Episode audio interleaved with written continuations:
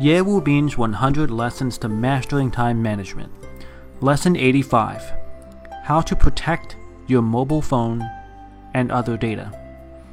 Hello everyone, my name is Ye Wu Bin from Yixiaoneng. I am so happy to be with you now at 6 a.m. on the Ximalaya app. For those of you who have been following my lessons, welcome back. And if you're new here, welcome aboard. I'm so happy to have you with us. Time is man's scarcest resource.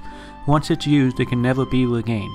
So if you're not using your time effectively, or if the time you're spending is only getting you further away from your dreams and life, then stay with me. Listen a while, and I'm confident I can help open your eyes to a new path that will get you closer to your dreams. I want to remind you there are 100 classes in this album, and every class lasts about 6 minutes. It is updated at 6 a.m. New York City time each morning. Our cell phones are very important to us. If we ever lost our phone, it could cause a great deal of trouble and inconvenience. Can you imagine? More important than the phone itself, however, is the data that is stored in the phone.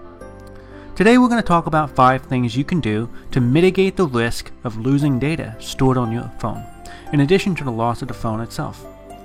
There are 5 steps I want to share with you. First, you must set the lock screen password on your phone.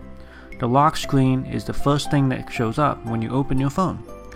You can do this in the settings portion of most phones.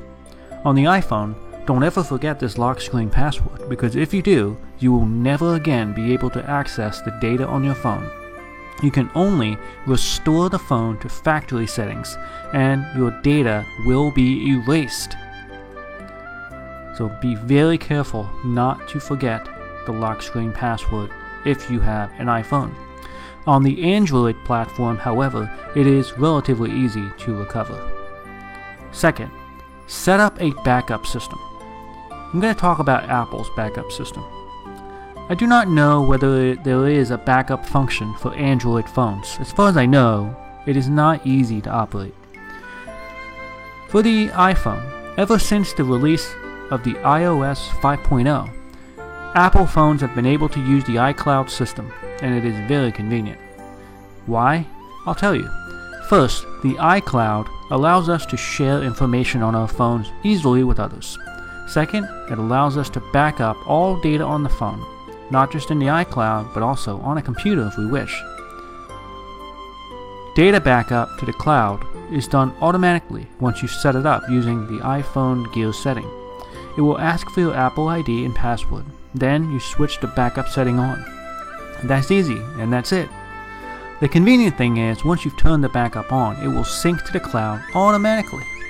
For example, when your iPhone or iPad is connected to your home Wi Fi system, it will automatically upload data to the cloud, but it will not do it when you are not connected to the Wi Fi, thereby saving your data usage.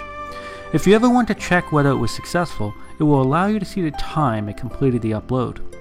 If the backup is successful, then your data will be safely stored on the cloud. Don't try to back up your phone when you're away from your home network or you're not connected to a strong Wi-Fi connection. It is more efficient till you wait at home. Till you wait until you're at home. Third, if your device is lost, you will not have to worry. Your device will be locked, so no one else will be able to access your phone, and your data will be backed up and stored on the cloud. If you do lose your iPhone, there is a program that can help you find it. Generally, in an iPhone or iPad, there is an app that will allow you to actually search for your iPhone, as long as the battery is not dead. Your iPhone or iPad can be found through this program. This app can tell you how many devices you have. So do three things to find out what, where your phone is if it's lost.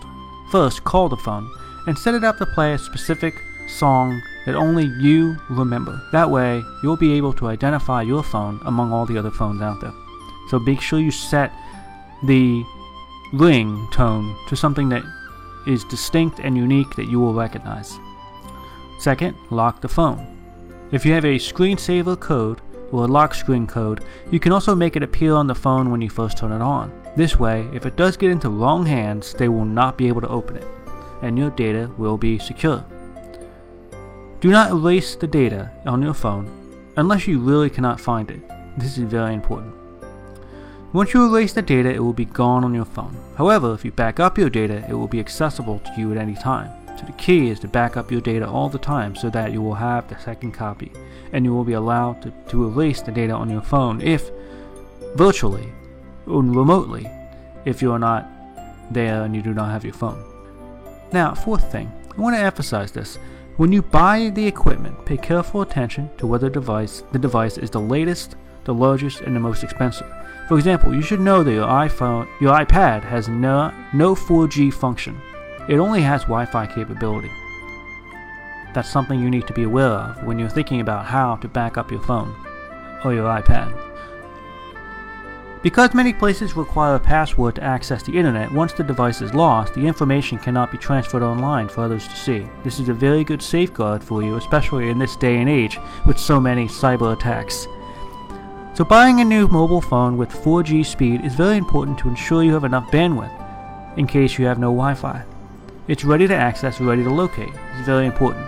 With the 4G speed, your phone can be located if it is lost, even if there's no Wi-Fi.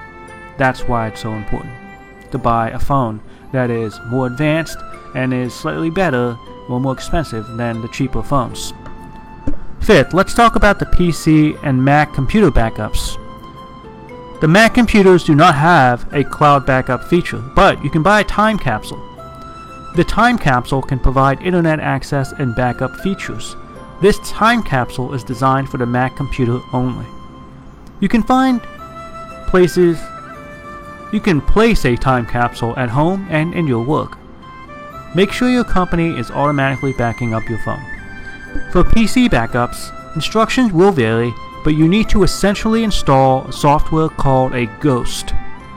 This process is a little more complex, so I suggest you look around to an expert to give you the information and the training to do this. Well, that covers it. The five things you can do to protect your phone's data. Until tomorrow, take great care. See you. These audio lessons are translated by Yixiaoneng's partner Cece and then recorded by her husband Justin. I wish you great success today. See you tomorrow.